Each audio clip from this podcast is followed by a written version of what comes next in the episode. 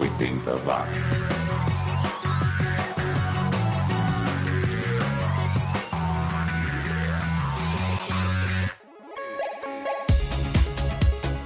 Subiu, tá na rede mais uma edição do 80 watts comigo, Xi. A partir de agora a gente embarca no Expresso Nostalgia e volta 30 e poucos anos no tempo para relembrar, ou melhor dizendo, né, para descobrir aqueles sons e artistas que ficaram esquecidos lá no passado. 80 watts, o programa da época em que não existia download, upload e mouse, era só o Mickey Mouse ou o Danger Mouse. Toda semana você tem disponível uma edição de um dos podcasts da família 80 watts.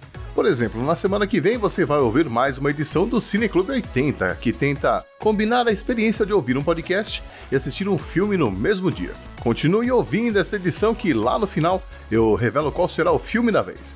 Mas hoje é dia de 80 watts, é dia de ouvir as músicas que não tocaram nas rádios brasileiras na época, ou que tocaram pouco ou que eram famosas em uma tribo, mas não em outras, como é o caso dos ingleses do Fields of the Nephilim, banda queridinha dos góticos, é, ou darks, como a gente chamava o pessoal que andava todo de preto no verão, que fazia rolezinho nos cemitérios, que curtia aquele estilo de vida hum, sofrência vampiresca, fugindo do sol e achando tudo deprimente, né? Eu tinha umas amigas góticas e elas adoravam o Carl McCoy, o vocalista dessa banda que tinha um visual meio cowboy from hell. O Fields acabou no começo dos anos 90 e virou referência. Depois ficaremos com Eyes of the Nightmare Jungle, banda inglesa é, que na verdade não era uma banda, era um projeto do dono de um estúdio que juntou uma galera para fazer um som e que som saiu dessa brincadeira. A gente ouve Shadow Dance de 1988, que tem aquela levada The Mission. É, aliás, o vocalista desse projeto, o Colin Richardson, já tinha produzido um disco do The Mission em 86. E fechando esse primeiro bloco, teremos outra banda inglesa, aliás, com um bloco inglês, né? Teremos o Death Petrol Emotion, banda que influenciou gente como Radiohead, por exemplo, mas que nunca fez sucesso nas paradas, nem vendeu muitos discos. Além das músicas que eu vou soltar já já, nesta edição eu vou falar também de uma replicante do Blade Runner que foi pega roubando equipamento eletrônico. E vou relembrar um dos maiores feitos do esporte brasileiro. Vamos lá então, começando mais uma edição do 80 watts com essa pedrada do The Fields of the Nephilim, Slow Kill, confira aí. 80 watts!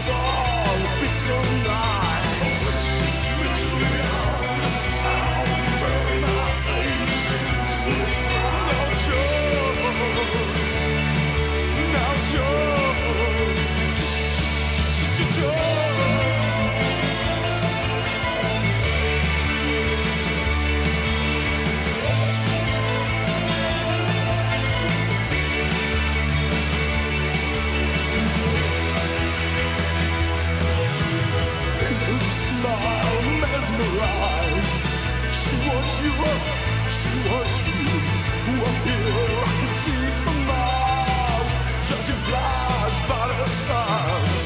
Up here, cause I wanted to die. All I hear like a dying messiah. I'm up here, cause I wanted to die. All I hear, all I hear is this vision beyond this.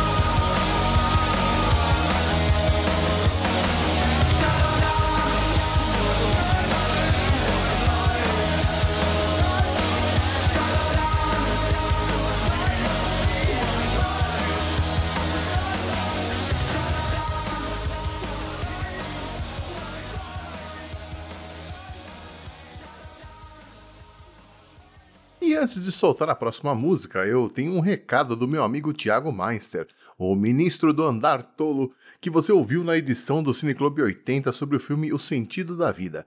Ele está com uma campanha lá no Catarse para lançar um livro sobre o Monty Python e vai explicar melhor esse projeto. Ah, você quer saber o nome da pessoa que chamou seis caras completamente malucos para montar o Monty Python? Você quer saber também por que George Harrison produziu A Vida de Brian? E você também quer saber quem foi o responsável pelo retorno de Monty Python depois de 30 anos sem ter feito nada? Seus problemas acabaram!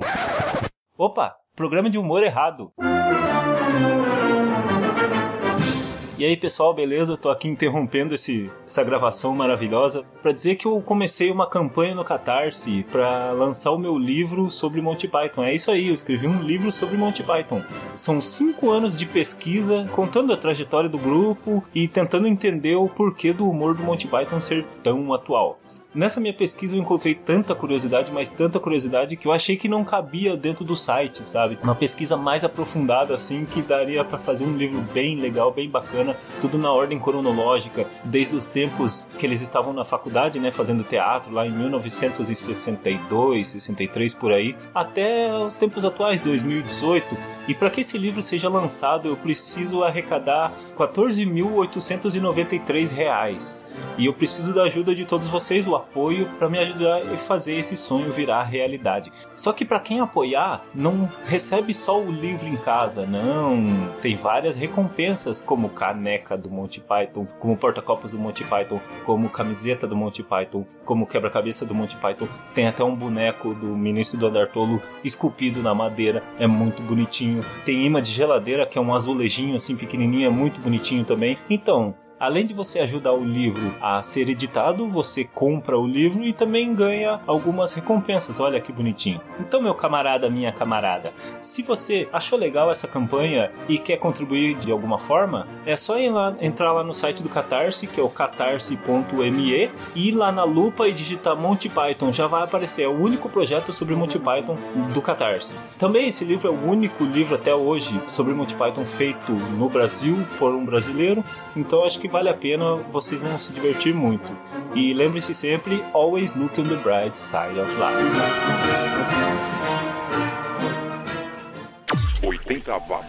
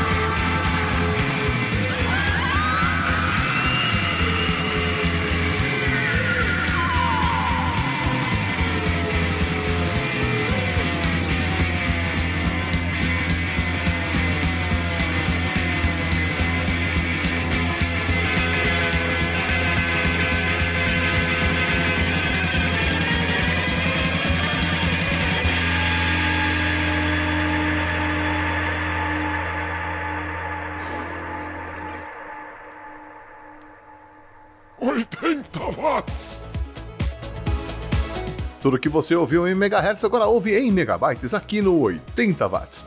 E será que você se lembra que nesta mesma data, só que em 1987, ou seja, há 31 anos, o piloto Ayrton Senna já era oficialmente o novo primeiro piloto da escuderia inglesa McLaren, onde já estava o piloto francês Alain Prost?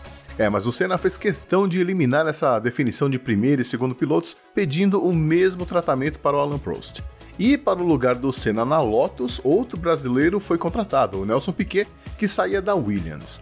E se não fosse pelo Piquet, a fabricante japonesa de motores Honda também sairia da Lotus, que exigiu a contratação de um piloto de ponta para substituir o Senna. Vale lembrar que o Piquet nessa época não era só um bicampeão mundial, ele também era o primeiro colocado no Campeonato Mundial de Fórmula 1 daquela temporada. E como nós sabemos hoje, a mudança foi a melhor decisão da carreira do Ayrton Senna.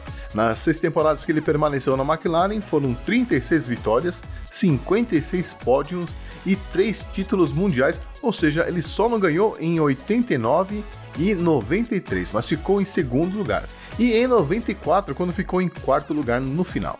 Eu sou o Xi e este é o 80 Watts, podcast sobre aqueles sons que pouca gente ouviu, pouca gente curtiu. Afinal, nos anos 80 o mundo não era tão globalizado, é, nem tão interligado, é, nem tão de fácil acesso, então muita coisa não chegou por aqui. Como, por exemplo, essa versão de 1981 da Nico, para a música do David Bowie, Heroes. A Nico foi musa do Andy Warhol e escapou da morte por overdose várias vezes, mas morreu de forma grotesca depois de se mudar para Ibiza com o filho. Ela estava indo de bicicleta comprando um pouco de rachixe e acabou caindo se acidentando. A queda em si não foi fatal, mas ela estava numa área isolada, só foi receber atendimento médico horas depois e morreu em decorrência de uma hemorragia cerebral sozinha no hospital aos 49 anos. Muito triste, né? Nenhum dos membros do Velvet Underground foi ao seu velório lá em Berlim.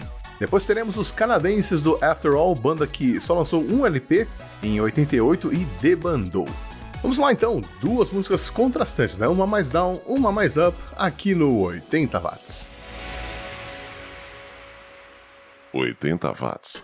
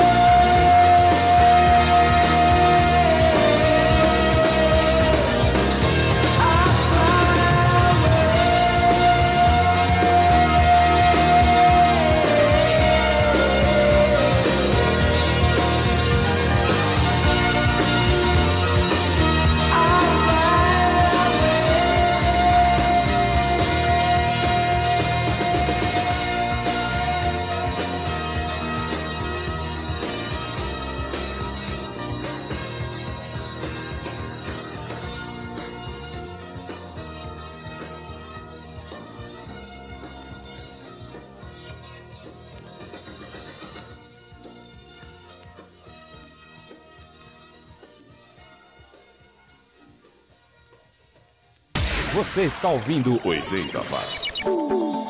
Cores fazem parte do nosso dia a dia. Elas transmitem mensagens importantes. 10 de setembro é o Dia Mundial de Prevenção do Suicídio e nós, do Centro de Valorização da Vida, o CVV, com a cor amarela, queremos chamar a sua atenção para esse assunto. Participe você também do Setembro Amarelo. Acesse setembroamarelo.org.br. Afinal, falar é a melhor solução.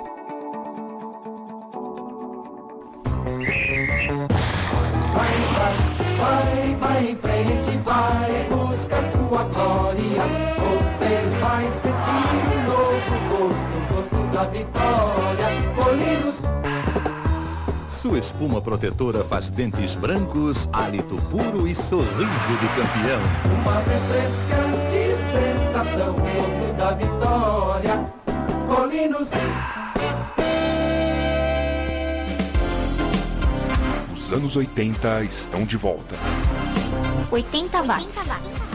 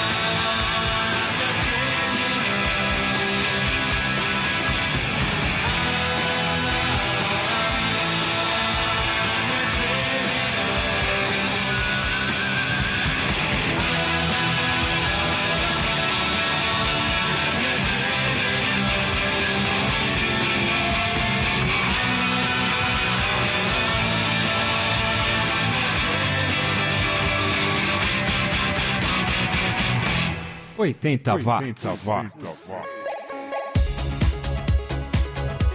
Essa foi The Criminal, música de 1988, com um cara de anos 90 já, do Sons of Freedom, banda lá do Canadá. Detalhe interessante sobre essa banda: três dos integrantes se chamavam Don.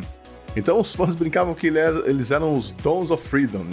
E a banda tinha seguidores fiéis, tanto que em 2014, quando eles fizeram um show de reencontro da banda, esgotaram os ingressos do local. E parece que a vida não anda fácil para algumas estrelas dos anos 80. É o caso da atriz Sean Young, que fez a, a replicante Rachel no filme Blade Runner. Ela e um homem foram filmados por câmeras de segurança roubando dois laptops de um escritório lá em Nova York e foram procurados pela polícia. O escritório em questão é de uma produtora de filmes com quem ela estava trabalhando em seu primeiro projeto como diretora. Mas ela foi despedida depois de discutir com os produtores e parece que resolveu se vingar deles desta forma. No final da história, ela devolveu os notebooks e a produtora resolveu não processar a atriz. Coisa feia, hein? Tudo que você ouviu em megahertz agora ouve em megabytes, aqui no 80 watts, o podcast que vasculha o baú dos anos 80 em busca daqueles sons que ficaram perdidos em algum lado B da vida. Como é o caso desse som que eu adoro, de uma banda que tinha muito potencial para marcar época, mas que ficou só na promessa, mas tudo bem, um dos integrantes já tinha feito história de qualquer forma. Tô falando do Vince Clarke, que vinha do Depeche Mode, do Yazoo e que esteve recentemente aqui no Brasil ao lado do Andy Bell no Erasure. O Vince Clarke formou o The Assembly ao lado do produtor Eric Radcliffe em 83 com a ideia de chamar um vocalista convidado para cada música que eles lançassem. Por exemplo, no compacto de estreia, o vocalista foi o Fergal Sharkey. O problema é que o projeto acabou depois desse compacto, ou seja, o único vocalista do Assembly foi o Sharky, que gravou a faixa Never Never, que fez sucesso na época e que era o lado A do compacto. Mas eu gosto mais da faixa do lado B, Stop Start, que abre esse bloco. Adoro esse sonzinho teclado fuleiro que foi usado naquela música do trio Da Da Da, irritantemente legal. Confira aí. 80 watts.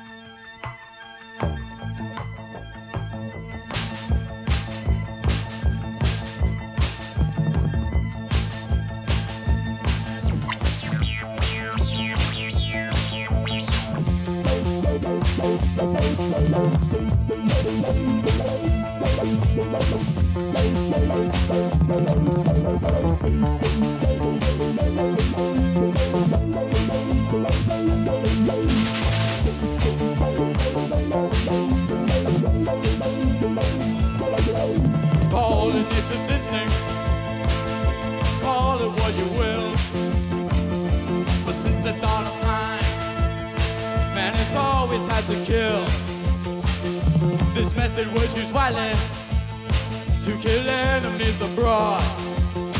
And to help man on his mission came inventions like the sword. And it keeps occurring over and over and over again.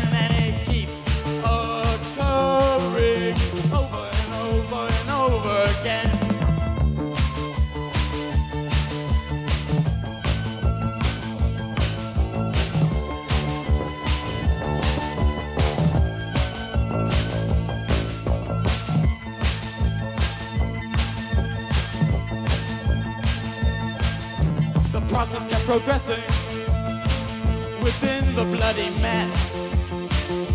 Inventions popping up, stating how to kill man best. Stop us once you hate and annihilates the rest. Now civilizations are will have to stand the test, and it keeps occurring over and over and over